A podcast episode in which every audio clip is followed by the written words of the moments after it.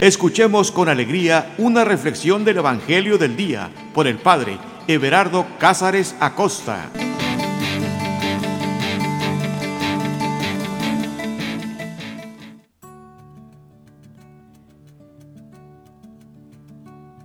Carta de amor. ¿Alguna vez te han dado una carta de amor? ¿Has tenido el privilegio de que alguien te escriba unas líneas de amor? En algunas escenas de algunas películas se ve tan romántico cuando alguien se despierta y su esposo o su esposa le deja una carta de amor al lado de la almohada o en la cabecera, en, la, en, la, en el buró de al lado. Qué hermoso sería despertarnos y lo primero que encontremos sea una carta de amor. Pues bien, te han escrito muchas cartas de amor y, a veces pasamos tan deprisa que se nos olvidan esos detalles. Y me refiero a alguien que está profundamente enamorado de ti, de Dios, tu Padre. Él a través de cada amanecer pinta una aurora como una carta de amor dirigida hacia ti. Más que una flor en un jarro de cristal, Él te entrega todo un bosque te entrega todas las flores, te entrega el amanecer, más que un beso dado en la frente cuando despiertas, Él se entrega todo a ti en el don de la vida. Carta de amor es lo que nosotros estamos a punto de leer en esta aventura que nos queremos internar en la lectura de una carta de amor. Por eso es importante que nosotros podamos detenernos un momento y, tratar de no perder los detalles, de no descuidarnos, de que ahí está, ahí está el alcance de nuestra mano, ahí está eh, las declaraciones de amor que este Dios Todopoderoso nos hace en nuestro idioma, para que no haya pretexto de que no podamos entenderlo, de que no nos dimos cuenta. Aquí está el detalle de su amor su palabra que se nos da. Los textos que vamos a leer, el, Evangelio que vamos a leer, es Mateo capítulo 2, versículo 19 a 23. Mateo capítulo 2, de los versículos 13, de los versículos 19 al 23. Así que sepáralo en tu Biblia, ponte los audífonos, respira profundo y prepárate para este viaje. Prepárate para esta experiencia de leer una carta de amor, de descubrir lo que Dios quiere decirnos el día de hoy. Así que respira profundo, suelta el aire y con eso suelta todas tus preocupaciones, déjalas a un lado. Ahorita estás aquí y ahora en este momento. Y lo más importante es vivir el presente, vivir este momento. Respira profundo y suelta el aire.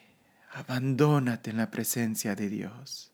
Cierra tus ojos, porque cuando cerramos los ojos es más fácil abrir los ojos del alma. E iniciamos en el nombre del Padre, en el nombre del Hijo, en el nombre del Espíritu Santo. Ven Espíritu Santo, ven Espíritu de amor, ven Espíritu de vida, ven Espíritu Creador, tú que estuviste presente desde el inicio de la creación, orquestando cada detalle, Tú que estuviste presente en la vida de los profetas que empezaban a escribir estos textos, tú que fuiste la inspiración de ellos, sé Espíritu Santo también nuestra inspiración. Tú que quizás fuiste quien les susurraba al oído lo que ellos tenían que escribir, ahora sé tú quien susurre a nuestro oído lo que tenemos que escuchar. Ven Espíritu Santo, prepara nuestro corazón como un terreno firme, como un terreno fértil, como un terreno dispuesto y preparado para recibir esta semilla que es palabra de Dios, palabra de vida. Ven Espíritu Santo, te invocamos. Tú eres bienvenido en este momento. Ven Espíritu Santo y sé tú el Espíritu Creador, sé tú el Espíritu que toque nuestra alma para que vivamos. Ven dulce huésped del alma, abogado divino, consuelo. Ven Espíritu Santo y danos fuerza, danos ilusión, danos entusiasmo, danos inspiración. Ven Espíritu Santo que te necesitamos. Te necesitamos en cada día, en cada caminar, en cada paso. Necesitamos tu presencia, necesitamos tu inspiración, tu soplo, tu aliento, tu fuego, tu fuerza. Te necesitamos a ti, Señor, más que nunca en este día. Te necesitamos a ti para vivir. Espíritu Santo, de una manera especial, también te pido que vengas y llenes a cada uno de los que está escuchando este audio.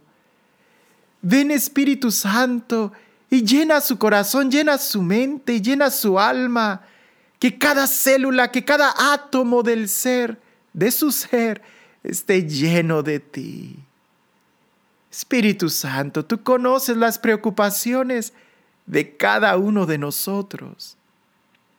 Te pido que seas tú quien nos acompañe y que llenes nuestro corazón, pero sobre todo que en este momento nos dispongamos para leer y escuchar tu palabra.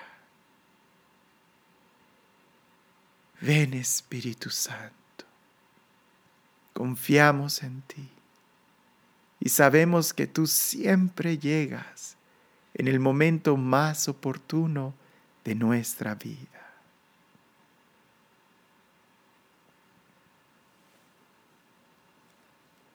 El texto del Evangelio dice así.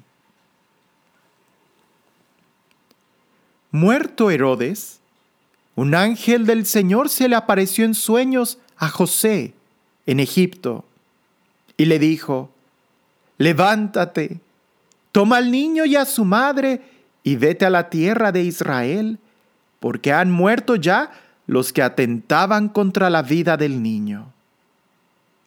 Se levantó tomó al niño y a su madre y vino a la tierra de Israel.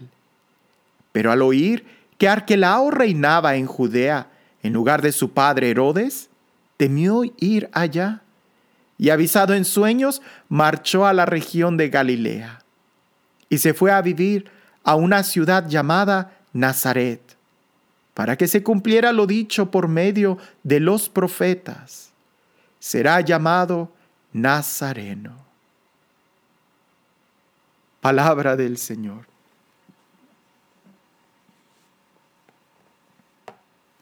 Interesante saber y, cómo inicia este texto. Muerto Herodes. No voy a repetir todo lo que, lo que estuvimos reflexionando eh, en los textos anteriores, que, aquí llevamos una secuencia, llevamos el orden del Evangelio de Mateo. Pero muerto Herodes eh, eh, significa mucho, porque primero habría que decir, bueno, ¿Quién es Herodes? ¿O, qué significaba Herodes? ¿Qué simboliza Herodes? Pues Herodes simboliza la maldad. Herodes simboliza el peligro. Herodes simboliza aquel que quiere matar la vida que hay en ti. Herodes simboliza aquel que quiere la destrucción de ese niño, del Mesías, del nuevo rey. Herodes es la mala competencia que quiere destruirte. Pues bien, este texto inicia diciendo, muerto Herodes. Hay que decirlo y hay que subrayarlo. La maldad no va a durar para siempre. Los problemas de la vida no duran para siempre. Un día mueren, un día se acaban, un día son aniquilados. A pesar de que nosotros veamos estos retos de la vida como si fueran retos que no van a acabar nunca, tienes que saber esto. La noche tiene un final cuando amanece. Los problemas tienen un final. No hay mal que dure más de mil años. No lo hay. Muerto Herodes, empieza y nos debe de quedar claro que toda la dificultad que tú estés pasando en tu vida, un día va a terminar. No siempre es dolor y llanto en nuestra vida, no. No siempre vamos a estar eh, eh, en luchas constantes donde el enemigo eh, amenaza con nuestra vida. No. Cualquiera que sea el problema que tú estés enfrentando, o que vayas a enfrentar, o que hayas enfrentado, tienes que saber que un día se acaba, un día desaparece. ¿Recuerdas que yo te decía que reflexionábamos en el texto anterior que Dios no quiere la muerte de nuestros enemigos? sino más bien que nosotros seamos los que crezcamos. Por eso en aquel entonces reflexionábamos que era importante huir de Egipto, de a Egipto. Era importante huir de, de Belén a Egipto, a esa tierra de penitencia, a esa tierra quizás de amargura. ¿Por qué? Porque vendría siendo como un gimnasio para nosotros. Eventualmente Herodes va a morir. Pero si la maldad y los problemas desaparecen, ¿por qué entonces surgen contra nosotros? Porque tienen un propósito, que crezcamos. Y hay que crecer. No siempre estás en el gimnasio. Estás en el gimnasio solamente para crecer. Estamos enfrentando ciertos problemas de la vida con el propósito de crecer, pero un día estos van a desaparecer. Es importante saberlo cualquier dificultad de tu vida, cualquier problema por muy fuerte que parezca, aunque parezca que es un rey que se levanta contra ti con un ejército y que está matando las vidas de todos y busca tu vida, tienes que saber que un día ese rey va a morir. Herodes murió. Y cuando Herodes murió, entonces un ángel del Señor se le aparece en sueños a José no solamente en las, en las situaciones bonitas es cuando Dios nos habla, también nos habla en los momentos de dolor. Y José, María y el niño están en Egipto. Y Egipto simboliza eh, tierra de penitencia, tierra de dolor, tierra de amargura. José y María están en esa tierra de penitencia, en esa tierra de amargura, huyendo de una maldad evidente que, que estaba ahí en Belén con el propósito de que crezcan, con el propósito de que se fortalezcan. Hay también, en los momentos de dolor, en los momentos de penitencia, en los momentos sombríos de noche, Dios también nos habla. Aquí el texto dice que un ángel del Señor se le apareció en sueños a José en Egipto. ¿En dónde? En Egipto. ¿Y qué simboliza Egipto? Penitencia. ¿Qué simboliza Egipto? Amargura. ¿Qué simboliza Egipto? Dolor. Aún en esos momentos, Dios también camina con nosotros. Aún en esos momentos de dolor, Dios está con nosotros y su palabra sigue dirigiéndose hacia cada uno de nosotros. Aunque parezcamos que estamos desterrados en una tierra que no es nuestra, Dios también nos habla. Dios también dirige su palabra hacia nosotros. La pregunta es, ¿y nosotros somos capaces de escuchar a Dios? Espero que sí. Porque escuchar a Dios cuando todo está bien, pues es relativamente fácil. Pero escuchar la voz de Dios en tierra de Egipto, ese debiera de ser un reto para nosotros, pero un reto que tenemos que tomar. A José le fue dirigida la palabra del Señor en un sueño, en un detalle, en Egipto. Ahora, ¿qué es lo que le dice esta palabra? Como siempre lo hemos dicho, el encuentro con Dios, la palabra nos va a animar, nos va a levantar. Así que no es de extrañar que nuevamente el Señor le diga a José, levántate, levántate. A veces nosotros pensamos que nuestra vida, ay, siempre va a ser dolor, tristeza, penitencia, o como de una manera muy mal interpretada, algunos dicen, ay, pues ya fue la, la cruz que me tocó cargar, entonces pues, pues ni modo, ya me resigno y cargo esta cruz. No, no, no, no, Dios no quiere que suframos. Dios, no nos creó para hacer eh, un mar de lágrimas y un paño de lágrimas. No. Dios quiere que crezcamos. Y si es cierto que va a haber momentos en donde vamos a tener que entrar a tierra de Egipto para crecer, para salvar nuestra vida, para fortalecernos, también es cierto que no siempre vamos a estar en Egipto. Que también debe de haber momentos de alegría, de libertad, de dicha, de plenitud. Por eso la palabra del Señor a través de un sueño se dirigió a José y le dijo, levántate, levántate. No te acostumbres al sufrimiento, no te acostumbres a la soledad, no te acostumbres a la amargura, no te acostumbres a estar siempre en el gimnasio. levántate. Y en esta ocasión le dice, como siempre, toma al niño y a su madre. Todo encuentro con Dios aunque sea muy personal, aunque sea muy íntimo, tiene un efecto en comunidad. Aquí el ángel le dice a José, levántate. ¿Quién? Tú, pero no tú solo. Toma también al niño y a su madre y vete a la tierra de Israel. Es decir, vete a la tierra prometida Levántate, ya es tiempo de que salgas de esa tristeza y que vayas a la tierra prometida, a la tierra de alegría. Pero no es que el Señor te va a transportar así mágicamente, es de que tú te tienes que levantar. ¿En qué momento saber cuando tenemos que hacer penitencia? El, el, Señor te lo va a decir. ¿En qué momento saber cuando tenemos que levantarnos e ir a la tierra prometida? El Señor también te lo va a decir. Por eso es importante eh, saber escuchar la palabra de Dios en nuestra vida y poder ver la situación que hay a nuestro alrededor. Poder entender ahora, ¿cómo podemos saber que, que el Señor nos habla? Bueno, Él siempre nos habla. Pero la causa de que la palabra de Dios fuera tan clara a José,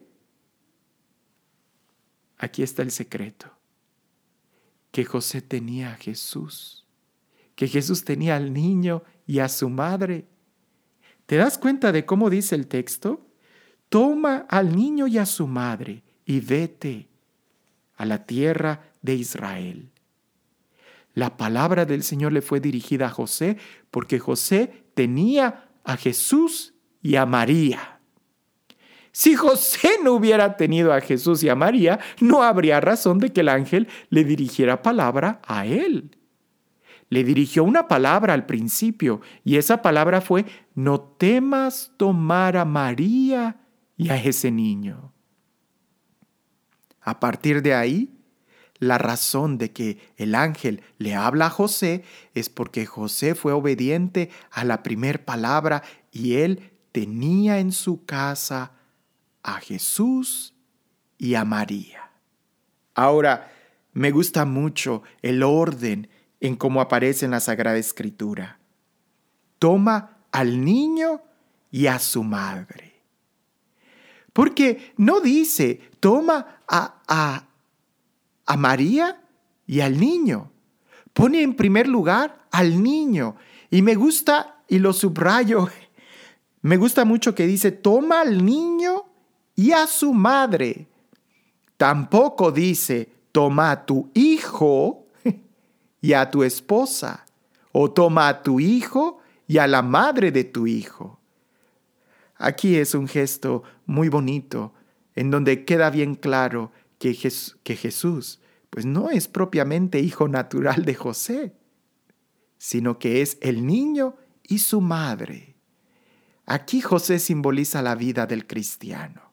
Aquí José simboliza a cada uno de nosotros, porque la relación que José tuvo con María y con Jesús es la misma que nosotros debiéramos de tener. Tener en nuestro corazón a Jesús y a María es la forma más segura de tener la palabra de Dios en nosotros.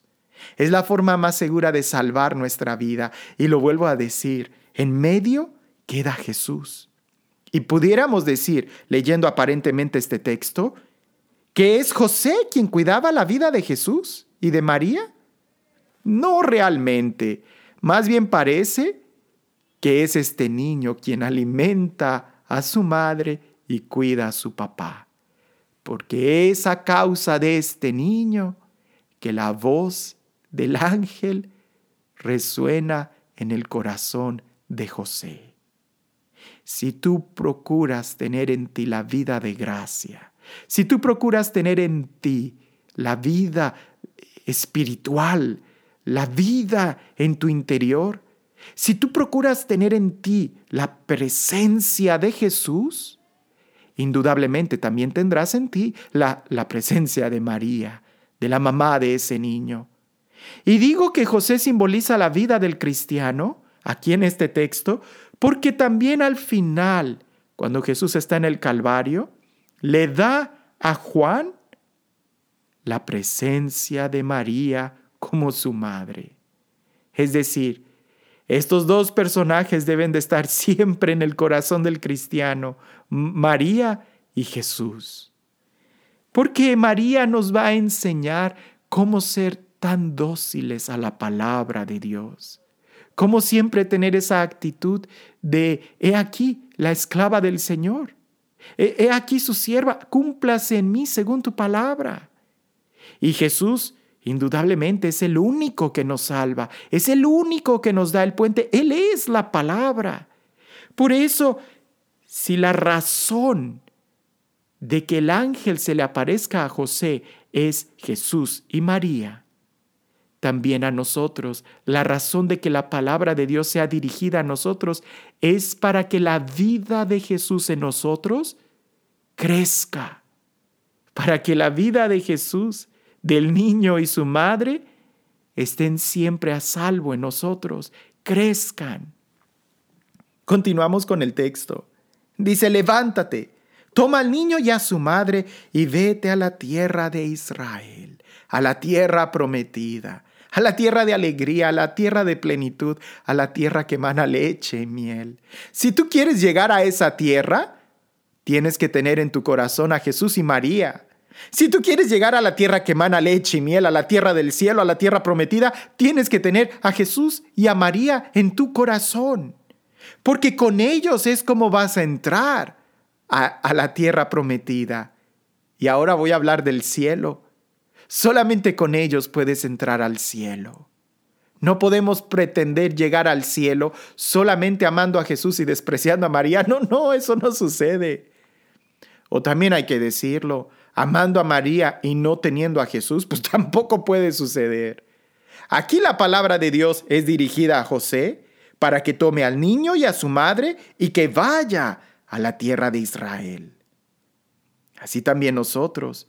Por eso digo que en este texto José simboliza la vida de cada uno de nosotros. Si también queremos llegar a nuestra tierra prometida, necesitamos, necesitamos a Jesús y a María. Continúa el texto. ¿Por qué ha muerto ya los que atentaban contra la vida del niño? Una vez que el peligro inminente desaparece, ya no está ahí, ya no está el acecho contra nosotros, entonces es cuando llega el momento que tenemos que crecer, que tenemos que vivir, que tenemos que disfrutar. Y es ahí donde nosotros tenemos que saber distinguir el momento.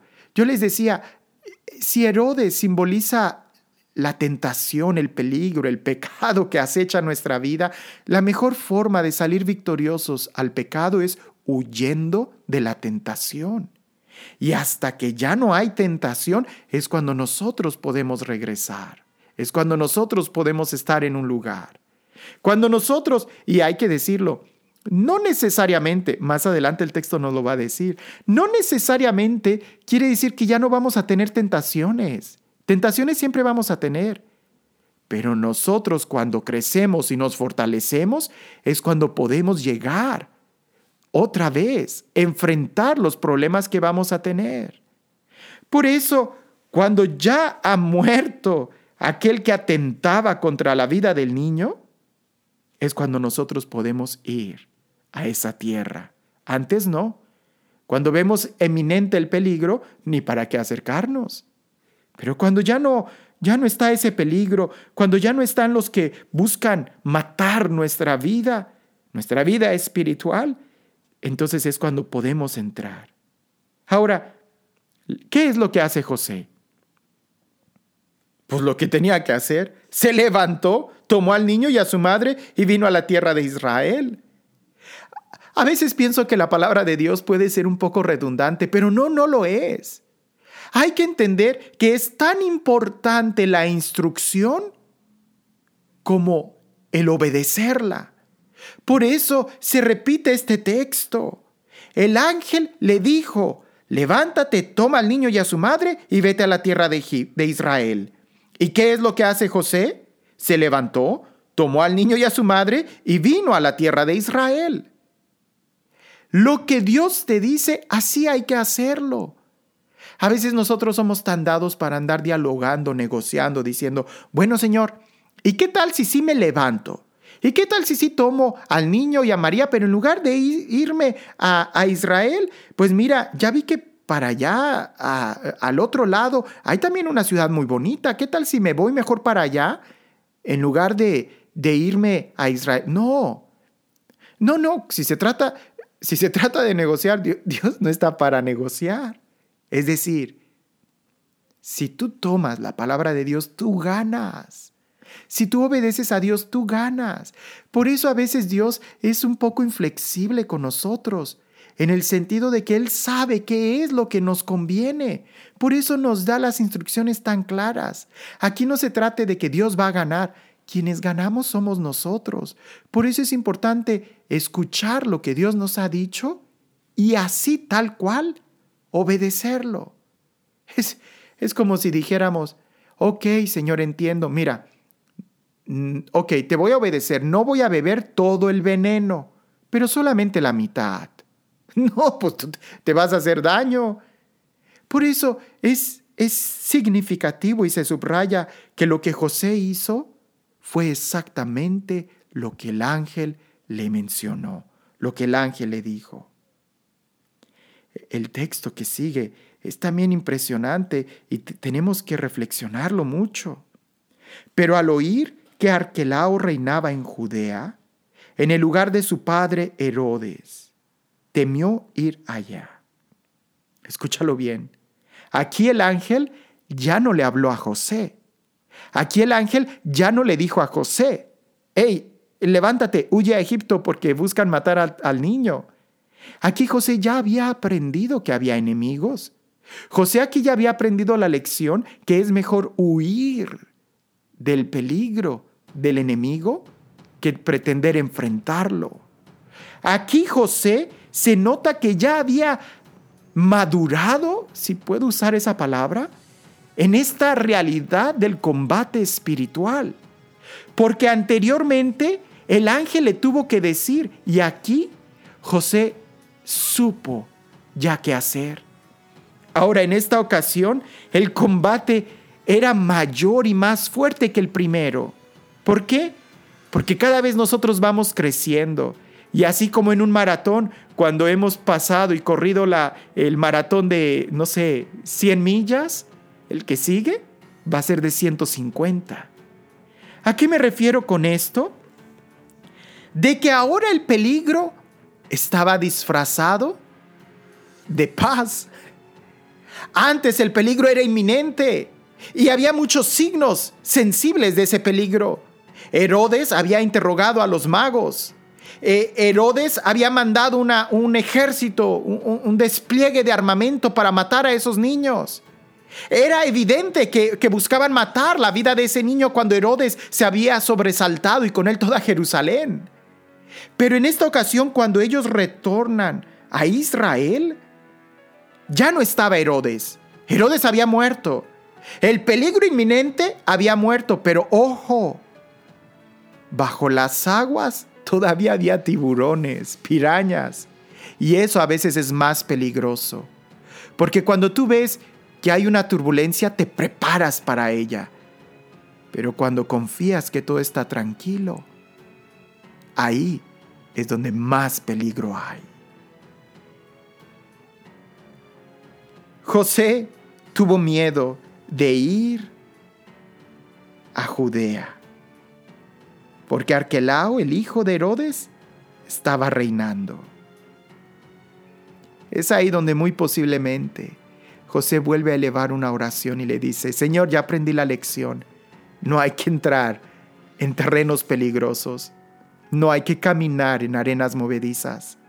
Si yo ya sé que aquí hay algunas tentaciones, ¿para qué entro? José supo que el enemigo patente, Herodes, ya había muerto. Eh, de manera tan descriptiva, clara y cínica, el enemigo ya se había retirado, pero el hijo ahí estaba, Arquelao. Y tenemos que entender que no se puede negociar con el mal. Entonces José es cuando vuelve a ser avisado en sueños y se marchó a la región de Galilea.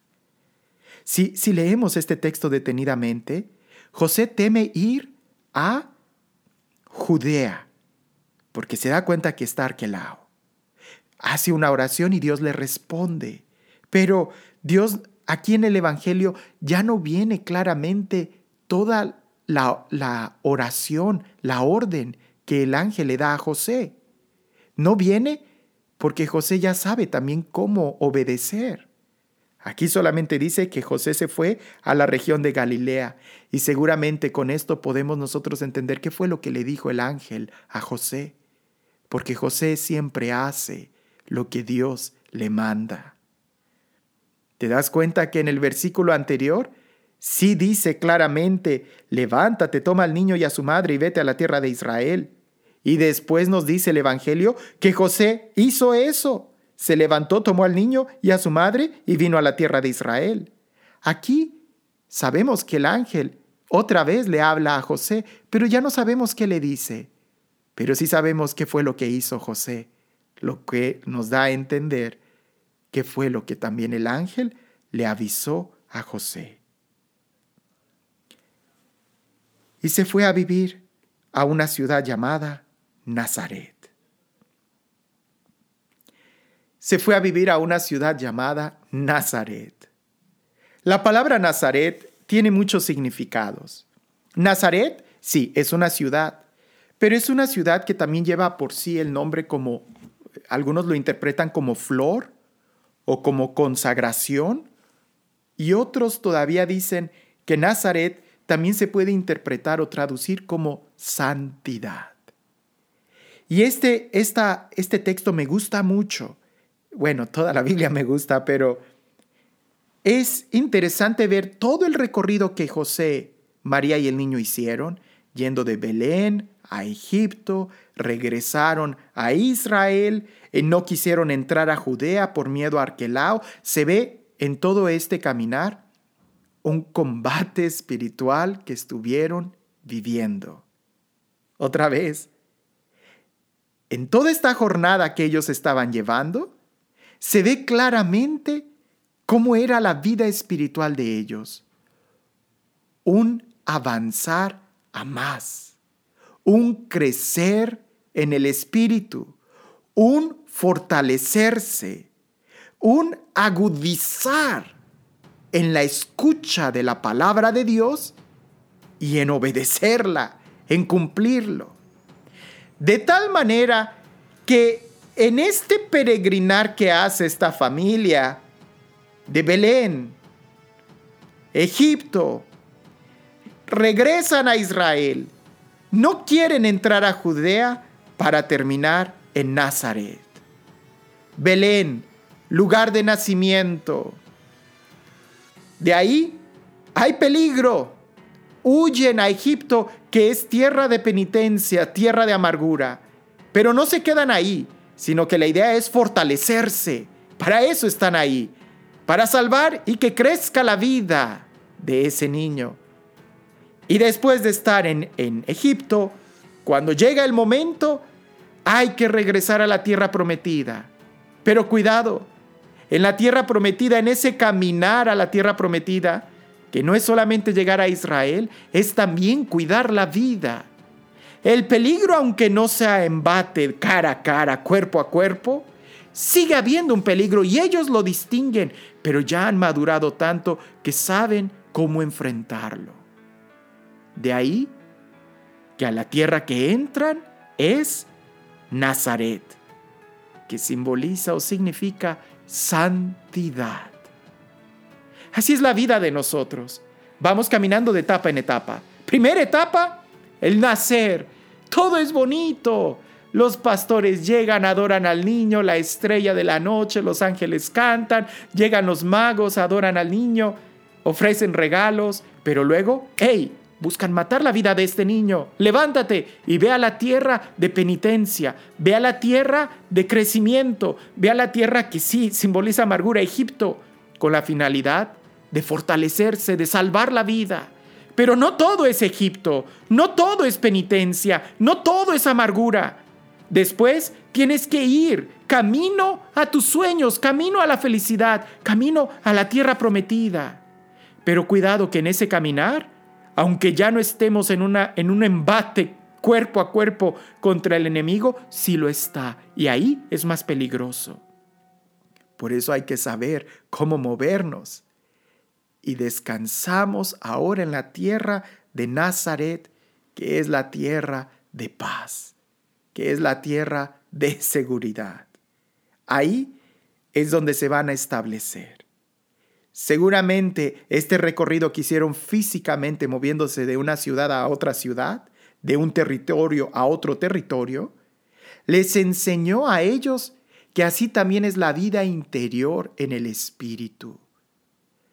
También nosotros debemos no solo de mover, no, no movernos de una ciudad a otra ciudad, eso es demasiado externo, pero también nosotros debemos de entender este recorrido espiritual que debemos de enfrentar para entonces también nosotros llegar ahora sí a una tierra de santidad, a una tierra que es como una flor Nazaret. El texto continúa diciendo, para que se cumpliera lo dicho por medio de los profetas. Todo es para que se cumpla la palabra de Dios. Y es que no pienses que estamos determinados a, y que somos títeres o marionetas en las manos de Dios y que tenemos que obedecer de manera ciega. No, no, no, no, no es eso. Si nosotros leyéramos bien la palabra de Dios, si comprendiéramos todo lo que nos dice Dios a través de los profetas, entenderíamos que el propósito de nuestra vida es ser felices, es alabar, es dar gloria a Dios. Eh, para eso Dios te creó, para que seas santo. ¿Qué significa eso? Que seas feliz. Porque no hay santidad sin felicidad. No hay un santo triste. No lo hay. Pero, ¿cómo poder ser felices? ¿Cómo poder ser santos? Tenemos que caminar tenemos que seguir este peregrinar. Y para eso tenemos que ser obedientes al GPS, es decir, a la palabra de Dios, a lo que Dios nos dice. La palabra de Dios se tiene que cumplir en nosotros. Y sí, hay cosas que definitivamente se van a cumplir, querramos o no. Pero también hay otras que se tienen que cumplir porque nosotros las aceptamos, porque nosotros queremos. Y así es mucho más fácil poder nosotros crecer y llegar al destino de nuestra vida, que es la felicidad, el amor, la plenitud, que es lo que estás buscando. A veces sin saberlo, buscamos la felicidad. A veces sin saberlo, hacemos las cosas buscando el amor, pero a veces buscamos y hacemos cosas que están muy lejos del propósito de nuestra vida para que se cumpliera lo dicho por medio de los profetas. ¿Y qué es lo que decían los profetas de este niño? Que será llamado Nazareno. Y nuevamente hay dos dimensiones en este nombre. Será llamado Nazareno. Sí, claro, a Jesús le llamaba Nazareno. ¿Por qué? Porque él creció en Nazaret. Pero también fue llamado Nazareno por lo que significa el nombre. ¿Y qué significa el nombre? Santidad. Él fue llamado santo porque fue santo. De ahí la importancia para nosotros que no solamente seamos llamados, sino que lo seamos. Que, que no seamos llamados cristianos como un apodo, sino que lo seamos. Jesús fue llamado Nazareno porque vivió en Nazaret, pero también porque fue santo.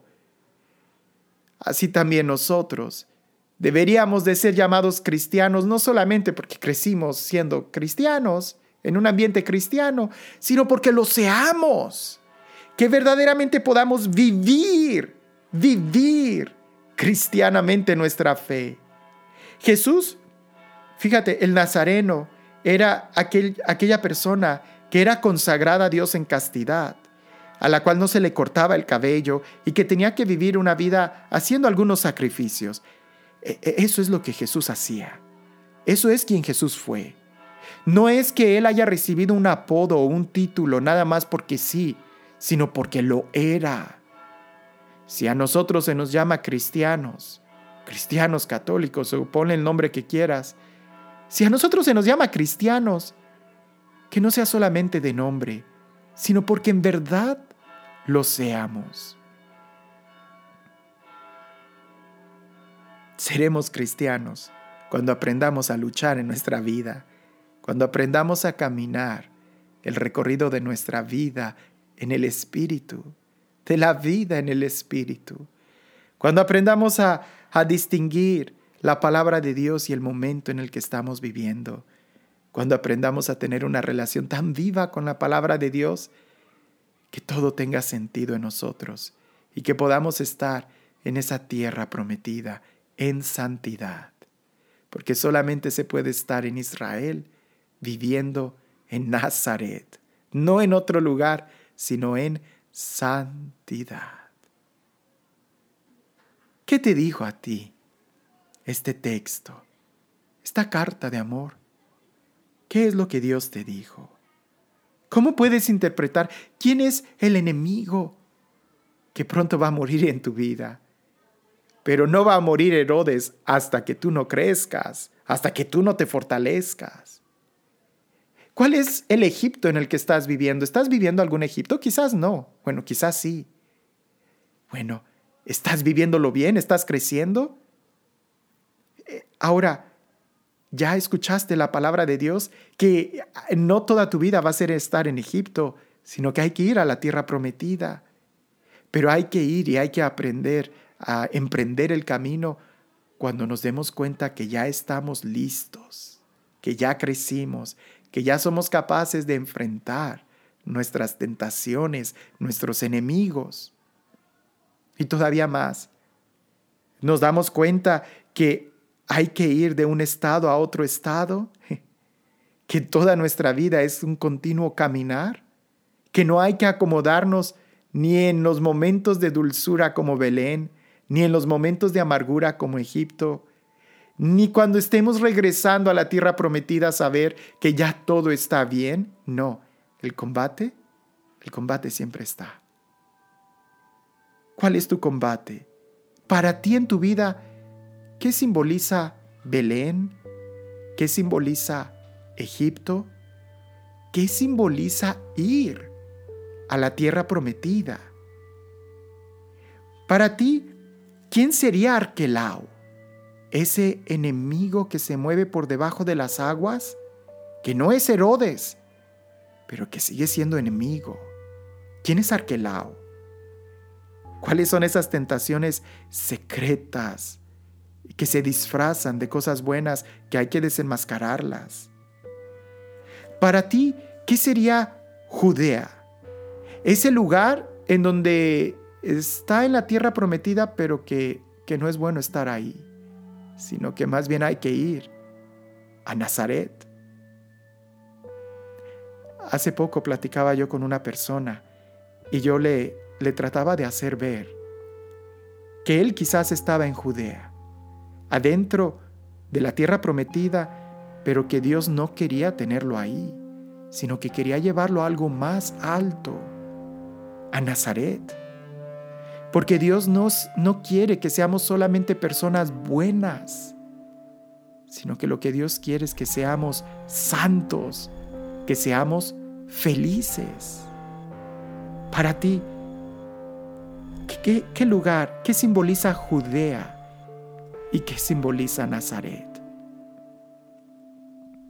Para ti, ¿qué simbolizará que se te llame Nazareno, cristiano, solo de título o también ese nombre? ¿O también es tu esencia?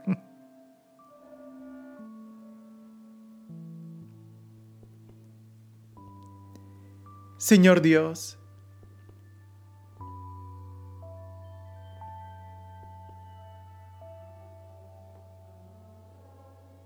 creemos en ti.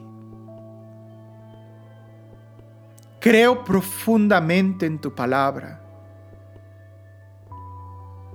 Creo que tú eres un Dios que me ama, que moriste por mí en la cruz. Jesús, creo firmemente en ti.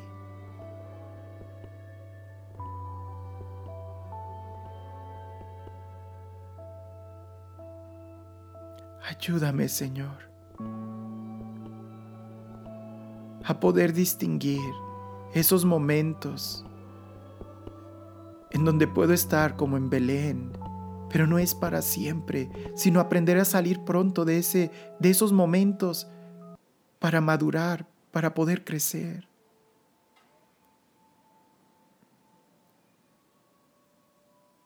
Ayúdame, Señor, a poder ser dócil y obediente a tu palabra, a no tratar de negociarla, esto sí y esto no, esto sí, pero no ahorita, no, no, no. Ayúdame que a ejemplo de José, yo también pueda ser sencillamente obediente siendo obedientes como soy libre. Tú no quieres, Señor, que yo viva para siempre en un Egipto. Tú me llamas a algo más grande, Señor. Que yo pueda vislumbrarme en ese lugar donde tú quieres que yo esté.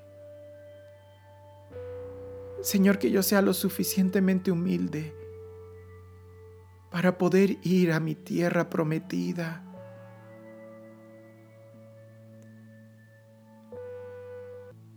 Señor, que yo te ame, que pueda vivir en Nazaret, que pueda vivir en ese lugar de paz, de santidad, y que no es un lugar estático, sino movimiento. Que yo te ame, Señor.